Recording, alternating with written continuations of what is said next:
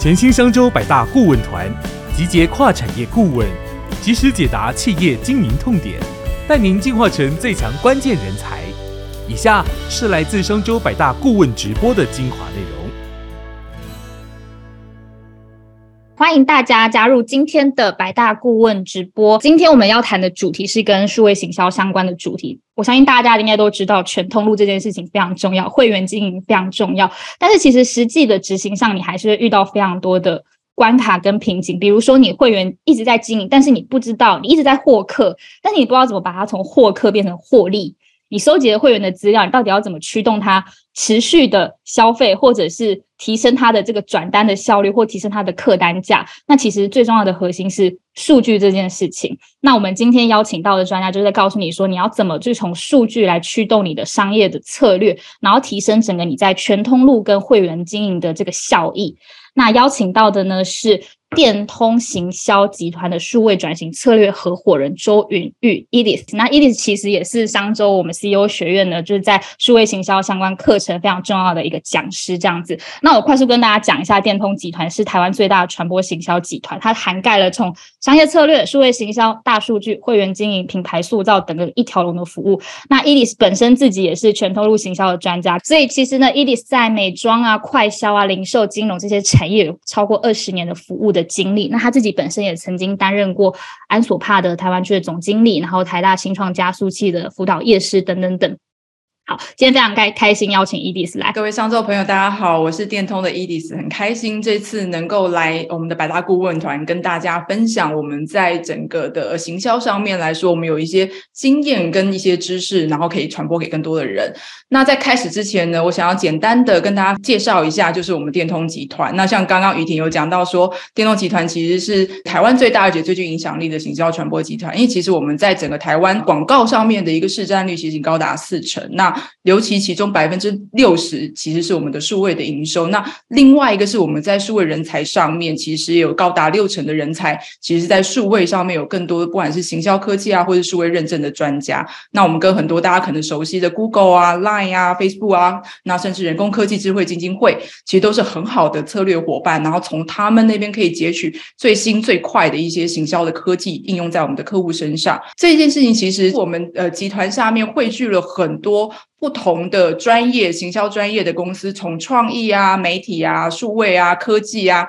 不同的专家，然后把为我们的客户提供服务。那这些其实专家们，其实他们拥有了很多的跨产业的，不管在数位行销上，或者是数位转型上面的经验。那这几年，其实我们也在萃取我们的这一些知识，然后还有一些经验，希望能够提供给更多的客户，然后把这样子的一个跨领域的经验带给更更多客户，帮助他们去加速在整个数位转型还有数位行销的成效。上面那刚刚有大姐在介绍我，呃，我在电通集团其实就是负责数位转型的策略合伙人。除了帮助客户呢，提供一些数位转型策略上面的一些一些策略的观点，还有策略的发展之外，那这几年其实我们也发现，数位转型里面很需要的就是怎么赋能我们的团队，让他们拥有更多的就是在数位的知识上面，还有在数位的能力上面，这样才能够。帮我们的转型提供更好的效果，所以我们也提供客户就是我们的企业的训练的一些相关的服务。那另外一个是我自己个人也在外面，其实呃，刚刚讲创呃新创啊，或者是一些社会企业的团队啊，然后提供一些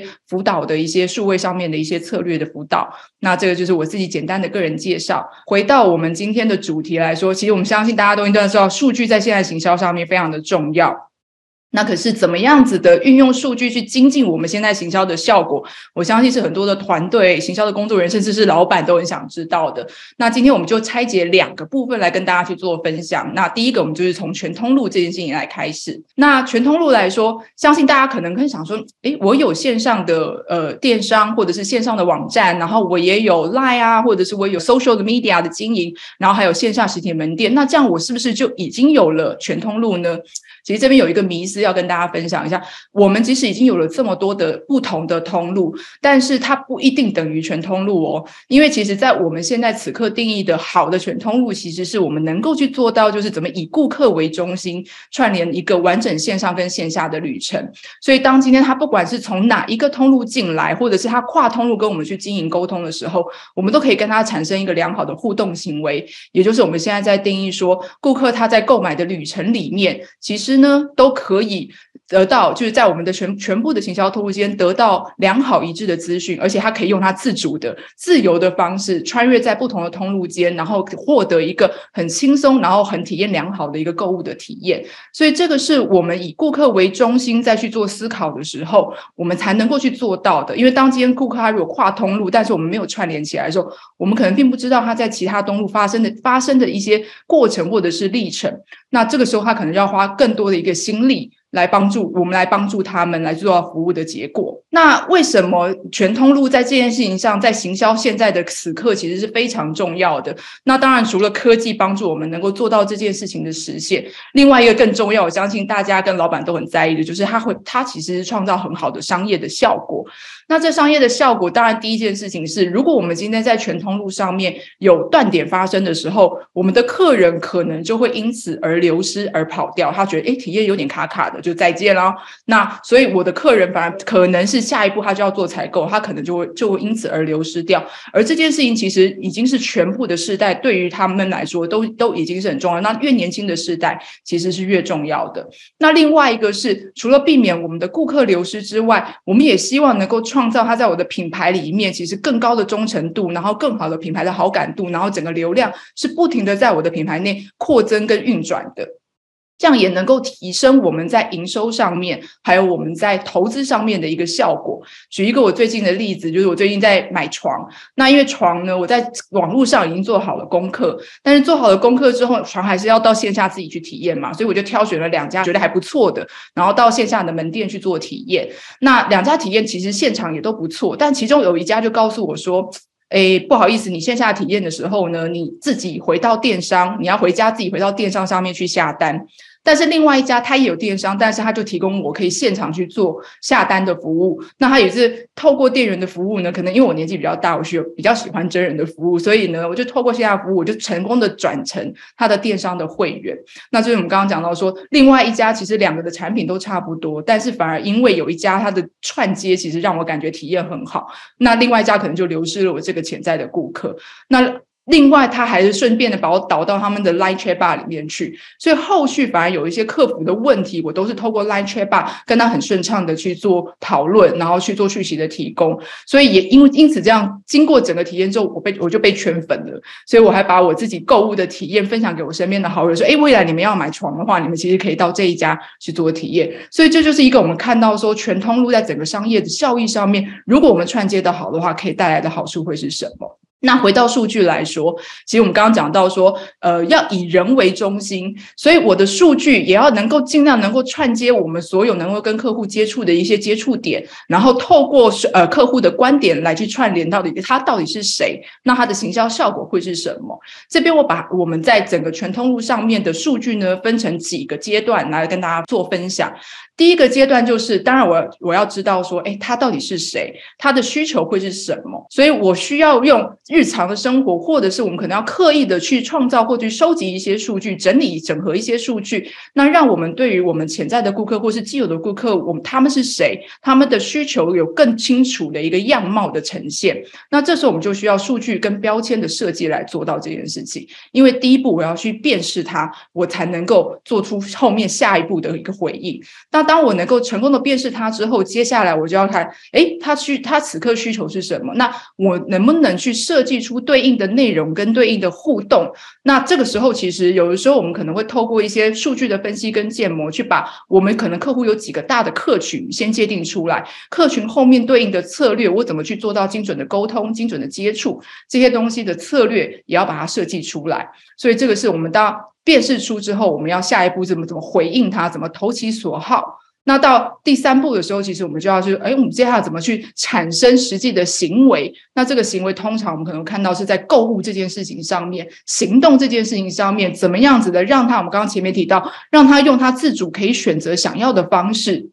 然后去对应他提供他想要的服务。这个时候，有的时候我们如果再做的更精细一点，或者是更进阶一点的时候，有的时候我们会透过 AI 人工智慧去做到一些预测。我们在预测这个顾客下一步可能想要什么，所以我可以及时的组装，而且很自动化的去推送这些服务的内容或者是服务的方式给他。那也能够增加我们在营运上面的效率。然后预测的越准，其实我们转换的成能量里面不停的去做运转。所以这时候就很重要，就是我。能不能去辨识出哪一些客人其实是我有价值，不管是我给他的价值，或者是他对于我的商业价值，其实是一个长期忠诚的客户，我能够给他更好的、更专属的一些待遇，然后也让他对于我们的品牌的忠诚度其实越高。所以，到底什么样子的人会是我们的 VIP？或者是 V V I P，那我怎么精准的设计我的行销投资，去提高提高它的贡献度？我觉得这也是我们在行销上面很重要的一个考虑。哦，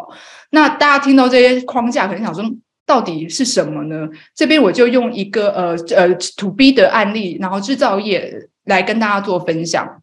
那大家可能听过安口。那安口其实就是我们在讲食品机食品机械一个很很很重要的很关键的一个品牌。那它也是从台湾然后跨到很多一百多个不同的国家。那我相信大家可能对于说，哎，安口他们在做什么？安口他们其实在做的就是。如果我们想想吃水饺，想要做包子，然后，然后他可能会提供像这样子的一个产品的食品的包装的机器，提供给相对的一个商家。好，那他们碰到一个什么样子的课题在行销上面呢？很多的客户可能会想要来询问说，哎，可不可以你的机器可不可以这样做啊？可不可以那样做？所以他们透过线上线下都会收到很多客户的询问。在过往业务跟工程师接到像这样的询问，他们会需要花费很大的力气去厘清这个需求，然后或者是做到很多客制。化的服务，所以他其实在整个转单的效率上面，还有业务要花很多的人力去做一些服务这件事情上面，其实就会碰到一些挑战。那他们其实团队就在想说，我可不可以运用数据去辨识出客户的价值，而且是客户的需求，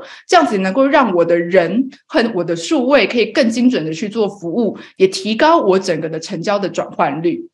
好，那他们怎么做呢？第一件事情其实是他们有一个设计非常好的官网。那他们在官网上面，其实在搜寻关键字上面的 SEO 跟 SEM 其实都做得很好。所以各位如果说现在 去搜寻安口春卷、安口包子，你可能就会直接马上被带到，就是他们在呃春卷相关的一个机械的服务，然后机器的提供好服务的内容。好，那所以他们去透过关键字去给予对应官网的一个捷径，然后。然后去不要让就是消费者自己呢在那边官网海里面去做搜寻，去增加他们搜寻的效率。那另外一个是他们其实先从内部的团队，不管是从财务啊、财务的数据，还有业务的经验、业务的一些数据的判断，从过往的经验里面去找到、去界定出，哎，到底哪一些客户其实是他们的忠诚，或者是他们的高价值的客户。那定出像这样子的标准之后，接下来，因为他们的官网其实有很完整的一个线上询问函的一个机制，你可以透过线上的问卷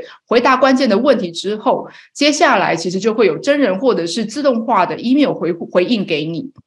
那这个背后就是透过他们刚刚讲说，有些顾客呢，他其实是高。呃，就高转换率、高转换机会的潜在的顾客，因为他可能是他们的主要顾客，比如说是食品的工厂啊，或者是中央厨房，那他们就会透过说，哎，你能不能回答出产能、你的购采购的预算，或者是你的采购的规格？因为通常能够回答出来这些，然后还有他提供的数据，就会帮助他们的系统跟业务去判断说，哎，这个客户的转单率会不会高？那如果是高转的话，就是就需要他们评估，需要是业务的人力去做跟进的，然后他们就会 pass 像这样子的讯息给。业务去做人力后续的跟进，但是如果说有些客户他的需求点还是不是很清楚或什么，他们会透过他们的 CRM 的系统，所以还有 email 自动去回应这一些，并不是潜在。因为比如说周妈妈可能只是想要买个机器包水饺，但她并不是安口的主要客户，她可能就会礼貌性的回应，让周妈妈知道说，哎，其实这个服务这个产品好像不是你所需要的，就不会浪费业务的人力去做像这样子的服务。那所以我们也的确看到像这样子的一个操作跟设定呢，就是。最后带来的成效，不只是在成交单价上面的转换的提高，还有他们营运效率，然后甚至是客户的满意度也没有因为我们可能用部分的自动化去取代掉而下降，他们也是也更提高的。哦，那另外一个是在内部来说，其实所有的业务，不管你是资深的还是菜鸟，其实你都可以享有，就透过数据去享有同样的资讯跟判断标准，所以它在服务的品质上面跟服务的标准上面，其实也是一致性的这样子的提高。所以这个是一个我们从制造业上面来看，他们因为其实从真人线上这样子的互相的串联，它也是一种全通路的上面的一个服务上面的一个实现。所以我们就用安口这个例子来跟大家分享。我们刚刚前面提到这几个阶段到底会是怎么样子的落实在我们日常的作业当中。好，那这边我们就是给大家一个思考点，就是说，那要做好全通路，因为全通路其实老实说真的是一个蛮复杂的学问。所以我们觉得两个简单的 check point，就是第一个是会先回来。看说你是不是拥有，还有你可以去使用。你现在已经有的资讯，去帮助你去辨识这一些顾客的需求。那这边有一个提醒点是说，呃，有的时候我们常做数位行销，就会有很多数据嘛。那所以这些数据呢，其实是量化的数据，它很重要，因为它会让我们看到整个整体的现象大概发生了什么事情。那但是有的时候我们必须要视情况去补以一些直化的调查，就有一些我们讲到使用者中心的时候，其实我们要回去做顾客访谈，甚至是观察顾客怎么使用我们的服务跟产。产品，因为那个才会告诉我们真正背后更深刻的洞察是什么。所以在第一点的时候，其实我们要兼顾直化跟量化两边的数据跟资讯的会诊，然后帮助我们更做更精准的洞察。但第二件事情就会是来看到说，我们到底知不知道我们这一些不管是潜在或者既有的顾客，他们在全通路的旅程中碰到了哪些问题跟挑战，还是说他们有一些未满足的期待，是你可以进一步去做投资的。这时候，其实我们就需要运用顾客旅程地图，然后帮助我们的团队，而且通常都有这种团队其实是跨组织，它并不是只是数位行销的部门啊，或者是数据的部门，而是它是要全体一起来看到，以顾客为视角，看到他们整体的旅程到底中间发生了什么事情，大家一起来定义那个关键点，在我的全通路的策略上面该怎么做。所以这个是在全通路上面来说，我们给大家两个简单的思考点。提到全通路断点这个事情，我好奇说。那我们是发现断点就一定要把它补满吗？还是其实也是有所取舍？哦，你真的是问到一个很关键的问题。那通常我们在做盘点的时候，会全面性的去做盘点，然后但是呢，如果通常我觉得现实就是很直接的嘛，你可能有可能会看到一百个断点，就要回来问我们自己说：，哎，以我现在品牌跟我们的企业的目标，我还是会有我们的生意的目标，然后还有就是以这个整个全通的旅程来说，对我的顾客来说，我哪一个点其实现在是最关键的。好，所以有的时候我们可能会搭配，比如说呃，我们的优先优先的一些地图的一个，或者是优先的 matrix，然后带领我的团队去做这样子的讨论。因为每个人观点可能都不一样，业务部可能有业务部的观点，行销部可能有行销部的观点，所以这时候就很需要透过这些工具还有引导，然后让团队自己有一个共视觉，然后或者是我们要从一个更制高点来看市场面上，因为有的时候是你的对手已经在这边布局的很好了，那你跟对手的差距，你如果比不上对手，或者是比不上现在市场上的标准的时候，你是不是要赶快追上，而不是在那边就是犹豫，然后那个时间的落差可能反而会造成你更多客户的一些流失。好，嗯，所以这个的确是一个很关键，怎么去做选择，也是我们领导者，还有就是我们在带领团队的时候，也碰到了一个很需要去考量的事情。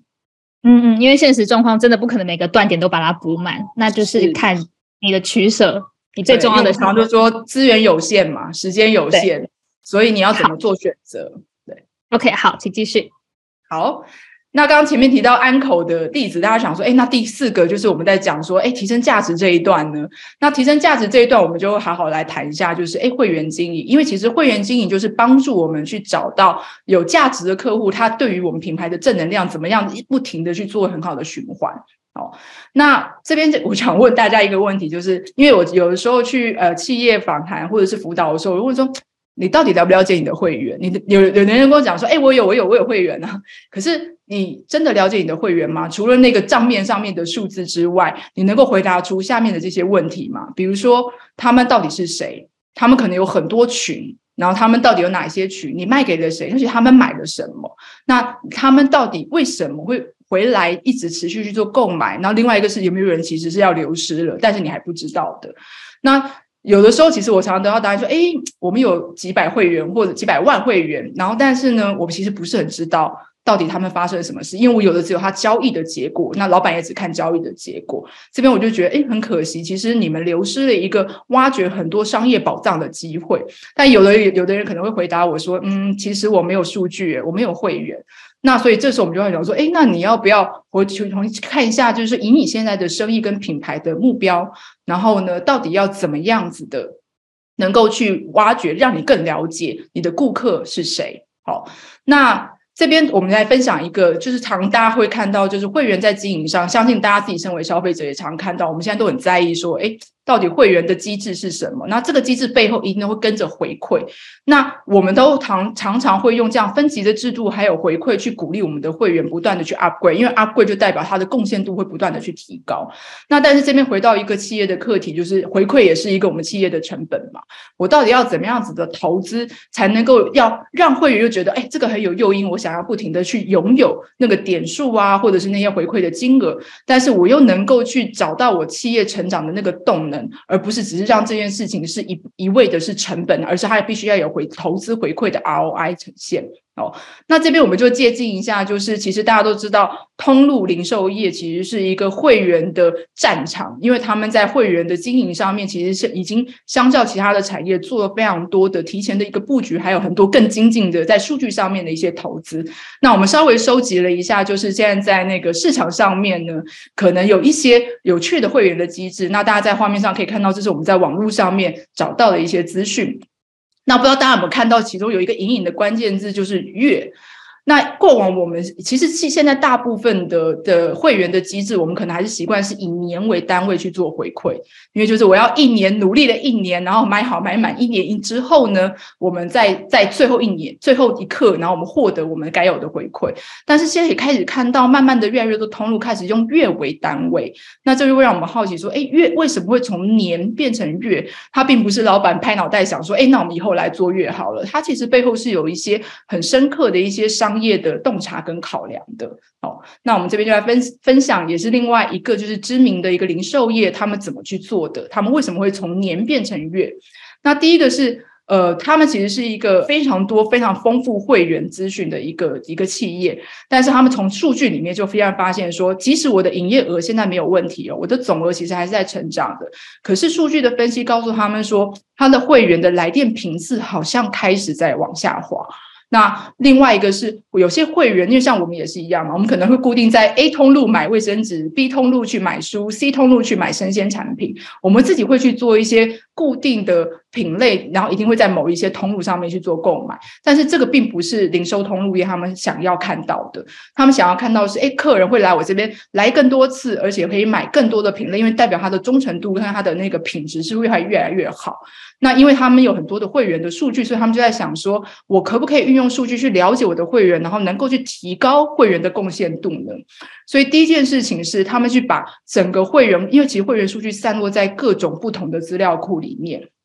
所以他们花了很多的功夫去把前面会员的数据怎么会诊、怎么整合。那接下来就要做我们刚刚讲到说会员的分析跟分群喽。那简单的来，大家可以看到我们的右边的这张图表，其实我们是用消费金额高跟低，简单的去做一个不同 level 的贡献度的会员的分群。这时候我们就看到一件事情，就是哎，level two 跟 level three 的朋友们呢，其实他如果每个月多来一次，或者是他每个月。只要多增加一笔客单，我可能在这样子的 base 里面，我就可以获得更好的就是营收的成长哦。同时间，它的次数啊，刚刚讲到品类啊这些东西都有机会被提高。所以后来有了像这样子的一个洞察，然后他们就开始假设说：，诶，如果我每个月都有一个回馈，能不能能不能够有效的去刺激他们回来呢？那所以他们就用这样子的假设，设计出了一些促销或者是一些行销的模组。那透过这个行销的模组去测试之后，也发现的确能够看到增长的成效。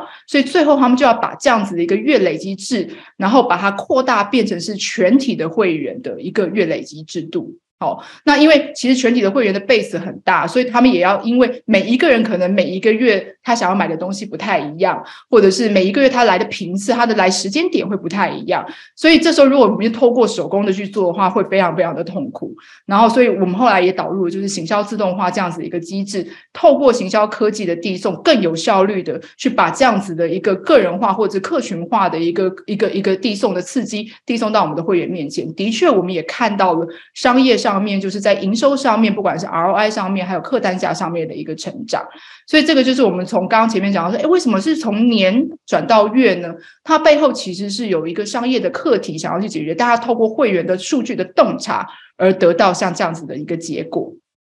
好，那。这边就回头来讲说，可能大家就会问说，因为我自己在在跟企业，不管是中小企业或者是一些新创啊，他们他我们常常都看讲说，哎，我们很会做我们的产品，我们觉得我们产品很棒。那可是呢，我们的团队可能对于数据或者是顾客并不是那么了解，因为我们要了解我们的顾客，我们才能销售嘛。就是我们要懂得把东西卖出去，不是只是做东西。所以我们现在的思维都要把它转成是以顾客为中心去做讨量。但是顾客，我要么就是可能我没有什么数。我不知道怎么去找数据去洞察它，那不然或者是说，哎，我可能是呃，我有数据，但我不知道怎么去用而产生那个洞察力。那所以这可能是一个我们看到一个大家现在。普遍会碰到的行销的痛点。那另外一个就是我的团队可能就是哎，每天其实他们在小编呐，或者是在做这些飞速广告投递呀，然后或者是一些 lie 的一些运用，其实在执行上面他们的功夫其实已经很好了。可是回头来看说，那为什么那个效果还是没出来呢？因为老板就很急说，哎，Facebook 我也做啦，Google 我也做啦，那为什么那个效果还没出来？有的时候我们就回头来说，哎，我们要不要回头看一下？我们的策略跟我们的目标到底会是什么？好，所以但是回到策略，就是说，可是我的团队好像在策略这件事情上面有一点，就是他因为他需要一些经验值，或者是需要一些观点，所以他怎有什么样方式是可以提供这个策略的方法论或者是能力呢？那另外一个就是，其实数位真的是每天都变化非常快啊。那今天讲 CRM，明天讲 NFT，所以大家就是追的非常的辛苦。可是到底什么才是适合我现在的企业跟我的品牌，它最适合的数位行销方法，并不一定是最新的最适合我，可能是还是要回头看我们自己现在的阶段跟我们的团队的状态会是什么。所以透过这样的行销痛点呢，因为我常常会跟团队在聊的时候，我想说，哎，我自己会用几个 check point 来回头重新去思考我自己在行销策略上，或者是我们的客户或者我们的引导企业的时候，在行销策略上面这几个点，我们有没有把握住？第一个，我们都是先问说，你到底要什么？你要去哪里？你的你知不知道你现在在行销的过程里面，你真正碰到的关键挑战或者是关键课题是什么？好，因为别人的课题不见得是你的课题。那我们也常常会从很多案例去做学习，像刚我们看到说，哎，满月的这个月累机制，但月累机制我就要做一个提醒了，也不见得适用在所有的就是有经营会员的人身上。因为如果你的你的行销课题反而是你不是你现在不是有广大的会员，你其实反而是要更积极的去获取新客的流量。那月累机制可能对你来说还有一段距离，或者是说，如果今天你的这个就是就你的来电的频次，或者是购买的频次，并不用不会是以月为单位，因为有一些像电器、汽车很长，然后它不会是以月为单位，所以。这样子的课题可能就不会是你可以去做参考的，所以还是第一件事情回去来定调说，我们自己的团队到底知不知道行销真正关键的课题会是什么？而对应这个课题，你能不能回答出谁是你的客户，或是哪些客群是你要把握的？而这些客群，你到底有没有数据，或者是帮助你去做更多深深度的需求的辨识？还有就是能够精准的去做接触。好，那那再再下一题，其实就会回到说，哎，那他们的全通路的旅程发生了什么事情？这个顾客旅程里面有哪一些断点是我们必须要去补充的呢？那数据的整合能够帮助我们看到哪些事情的发生？那当然，另外一个是，当他已经成为我的顾客，已经成为我的会员的时候，我有没有好的数据，然后能够帮助我们透过分析，然后透过一些运用，然后去找到一些会员，挖掘会员更多、更多贡献的这些商机的。然后当当然这些可能需要去需要经过很多的测试才能够发生。那最终就是回到老板最在意的，就是哎，那我这样的投资到底有没有用？所以我们怎么去界定我们对应这些课题上面的行销的 ROI？那当然，行销的 ROI 来说，其实我这它是给我们一个标的，让我们知道说，哎，到底我要追踪跟数透过数据去追踪跟验证什么。发生，那也有可能是，哎，我们的假设有的时候可能是错的，或者是它还差一点点。所以我透过这个过程，我们每次都要回带我们的团队再回溯一下，说，哎，到底发生了什么？什么 work，什么不 work？所以有哪一些内容，或者是哪一些策略跟做法，必须我们要优化它。所以透过像这几个 check point 的时候，我们带领团队再去做像这样子的讨论的时候，我相信在各位的行销投资，或者是在一些数据上面的运用的关键上面，会能够更清晰，或是也帮助我们在看到一些，哎。以前我怎么没有想到这件事情？我把它串起来，看起来会发生什么事情？我们来开始回答大家的问题。第一题，其实我想问一下 Edith，呃，你刚刚提到那个会员经营啊，请问是一定要做分级制度这件事情是最有效率的吗？嗯，基本上是必做的事吗？通常，如果你的会员到达一定的 base 的时候，你就会开始做分群。不一定是分级，但是会分群。那分群，我们可能就会看说，哎，这些呃会员他背后的需求到底会是什么？那怎么样子的去 upgrade，然后让他们的贡献度去提供他更多他想要的东西去 upgrade 他。那所以，我作为坐落在最后外显的一个机制上面，通常就会是分级的制度，就是从白金啊到黄金啊到什么什么对对对这样。那有很多客户其实常常问我们说，哎，那个分级到底应该是五百？就是比如说，他消费满五百，还是满一千，还是满八百？其实这件事情并不是拍脑袋想的。就像我们刚刚在讲那个知名的零售零售通路来说，他是先整理完会员的数据之后，透过这个统计的运算啊，然后去做分析啊。那当然，这个也要也要很多是跟就是跟客户还有跟他们的内部去做一些讨论，说我到底要把那一个坎切在哪里，才是对我们的商业还有是对会员的那个动能来的最好的。所以我们会看的是会员的动机，他的动能。他会砍在哪里？其实他会觉得，我再差一点点我就上去了，那那个那个效果会最好。但另外一个也是，当然是我企业的投资的成本的考量，还有我后面的一些商业的目的，那个坎要怎么做？哦，所以这个会员的机制必须要是透过我们内部的一些智慧的萃取才会得到的。了解。那有人问说，因为像是我们刚提到这个比较常在。To C 的就是消费类品的产业，我们才会用到这个会员分级的制度，让大家愿意去 upgrade。那请问，在 B to B 的产业，我们也适用这样子的一个思考逻辑吗？就是说，你也把你的 to B 的的会员分成什么白金、钻石、黄金这样子？土 B 的话，我觉得，因为其实这个背后是需要一个更多背景资讯，比如说你会员 base 到底有多大，他的购买的一些行为跟 frequency。但是土 B 我反而会建议，因为我们在做一些 design thinking 的设计的时候，我反而会建议是说，你能不能把你的客户分成几种 persona，就是你的呃对，因为其实 persona 也是一个非常好用的工具，就是我们常常讲说啊，契客契客，但是。呃，或者是图那，或者是说，哎，我是有这个客户，有那个客户，但是到底哪一些客户他是常常会来跟你购买的？然后哪一些客户其实他可能是偶一为之的，他可能买了一次就不会再来。那是哪一些 persona？因为 persona 就是会代表说他背后的有一些样貌的属性。然后，或者是他有一些需求的属性，或者是他有一些共同的行为的特征，或者是跟你之间品牌互动的一些共同的挑战。所以，我们透过像这样子分类的方式，让我们自己大家对于客我们的会员的经营有一些初步的概念跟共识，这样我们才会知道说，哎，这一次我的服务推出，或者这一次我的产品推出的时候，我到底主要的客群是在针对哪一个 persona 的客户？不然，有的人谈 A 的时候，其实他脑海里冒出来的是 B。然后团队常常就会在这件事情上面就会打架，说：“哎，不对啊，这个不是我的客户。”这样子。嗯哼，了解。有人问说，因为刚刚我们有提到顾客旅程地图，你要去检视有没有断点嘛？但是有些人可能会卡在说，我到底要怎么去有工具或是方法可以来了解我的这个顾客旅程的地图是不是很完整的呢？这听众真的有很专心的在听我们的分享，因为其实顾客旅程地图也是一个我自己觉得很重要的。它不管是在了解顾客的洞察，还有在数据上面，其实它也可以帮助我们去盘点出一些我们的数据现在的一些问题点。那通常顾客旅程地图，我们就会把它分成是：哎，这个顾客他现在他什么情境？比如说，他可能像我刚刚讲说，我购买床铺，我可能是在资讯搜寻的情境里面，那我从线上到线下，线下到线上，我会经历哪一些行动点？那这些行动的端点，我有哪一些需求？还有我背后有哪一些就是跟品牌之间的接触点？它可能是实体门店呐，它可能是电商，它可能是 Live Chat Bar 哦。然后另外一个是这个后面可能有哪一些 data？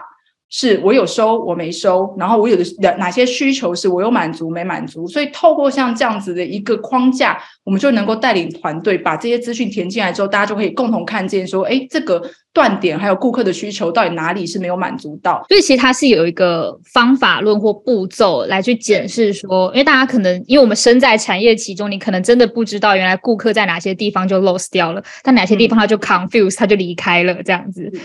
对，因为其实像刚刚像刚安口的例子，他们也是先从顾客旅程地图出发，他们是内部的团队，大家一起看到整个顾客，然后还包含他们的作业服务流程，怎么去对应顾客的需求，然后透过跨团队的一个定义出来之后，重新去定义它的流程跟它的服务的端点。嗯，好。刚然后有人问说，关于 To C 案例中的一个做法是是在谈行销自动化，那可不可以再分享更具体的做法？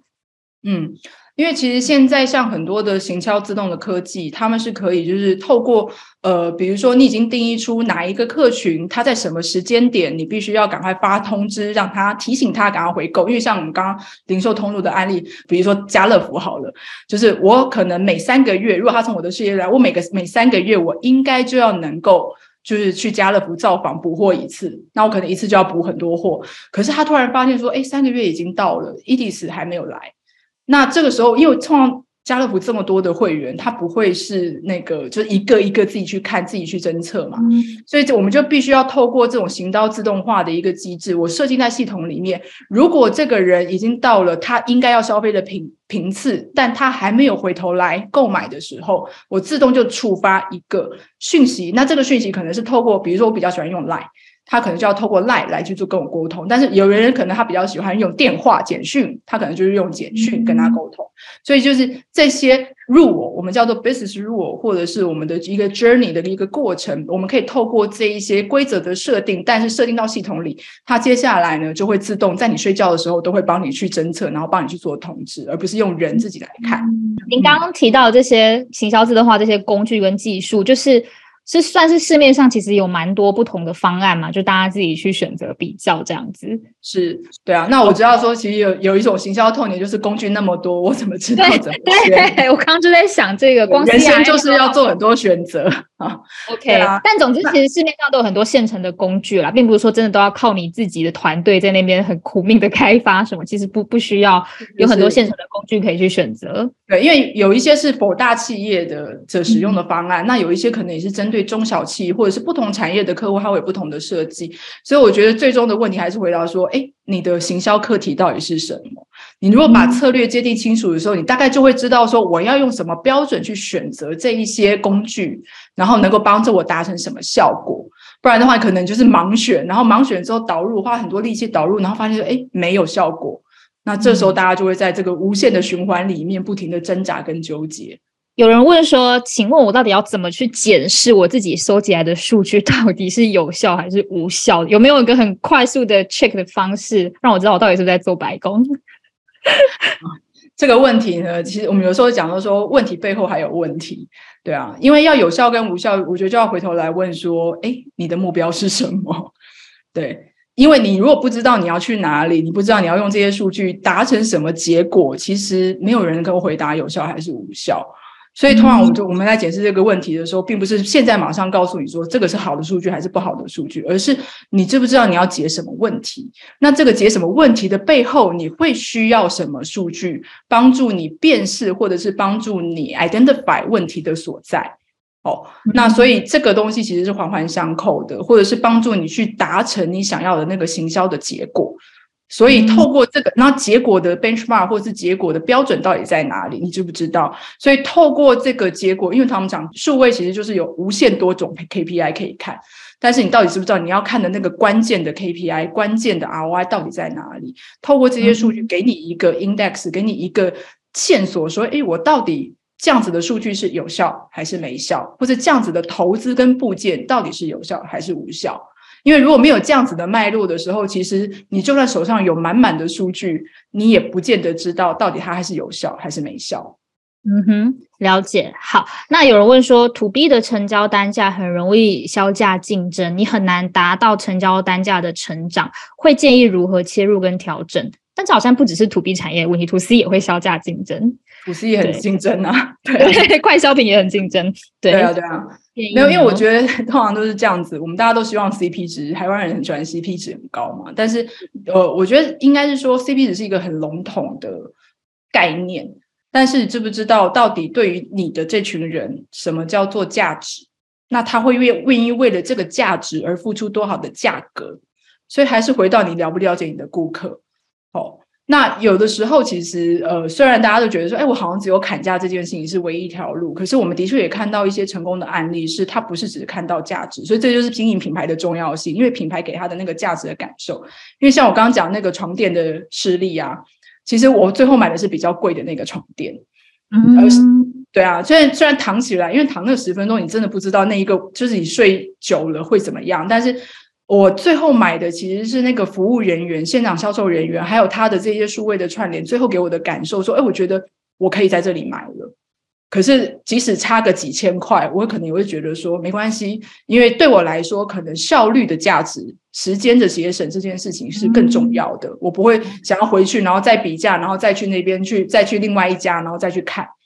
哦，所以到底你了不了解你的顾客，他想要的那个价值，或者是他想要的，他想要解决的那个问题是什么？那如果你能够提供比你对手更好的价值、更好的解决的方案，即使你贵一点。我相信，其实顾客还是会来的。那只是我们对于这件事情了解、掌握度够不够？因为如果都没有掌握，其实可能我们就最后能够砍的就只有价格。那这个对我们的品牌来说，其实也是一个很大的一个伤害，或者是整个对于整个市场来说，它就会变成是一个销价竞争的市场。嗯，了解。好，请问数据的收集与分析之后呢？但我我分析出一些洞察了，但是我缺乏转换到变成商业决策的这个能力。这该怎么去培养跟练习呢？还是 对啊，这这是一个哲学的问题。我其实策略真的是一门功夫，它必须有很多的经验跟智慧的淬炼，而且会做的人不一定会教。你不是只要会做，你要真的把这些知识点都淬炼出来，怎么样让它变成是一步一步，大家可以 follow 你的框架跟思考点。哦，那透过这样子的练习，因为其实策略也不会坐在那边想，它必须是你有你有这样的思考方法，那你透过这样思考方法练习了，然后呢跟团队讨论了，那实际去应用了，尤其是在数位的世界里，必须要透过实际的应用，然后去看到那个回馈之后，那你要再做一些修正，它可能不会是一次性的，就会让你得到最好的解答。那透过这样子的不停的修正啊，那至于最近那个上周有一本很好的书叫做《好的策略关键》，其实就是在讲到说策略是一个旅程，你必须不停的透过像这样子的过程里面，然后去帮助你的企业、帮助你的团队找到最好的一个策略的课题。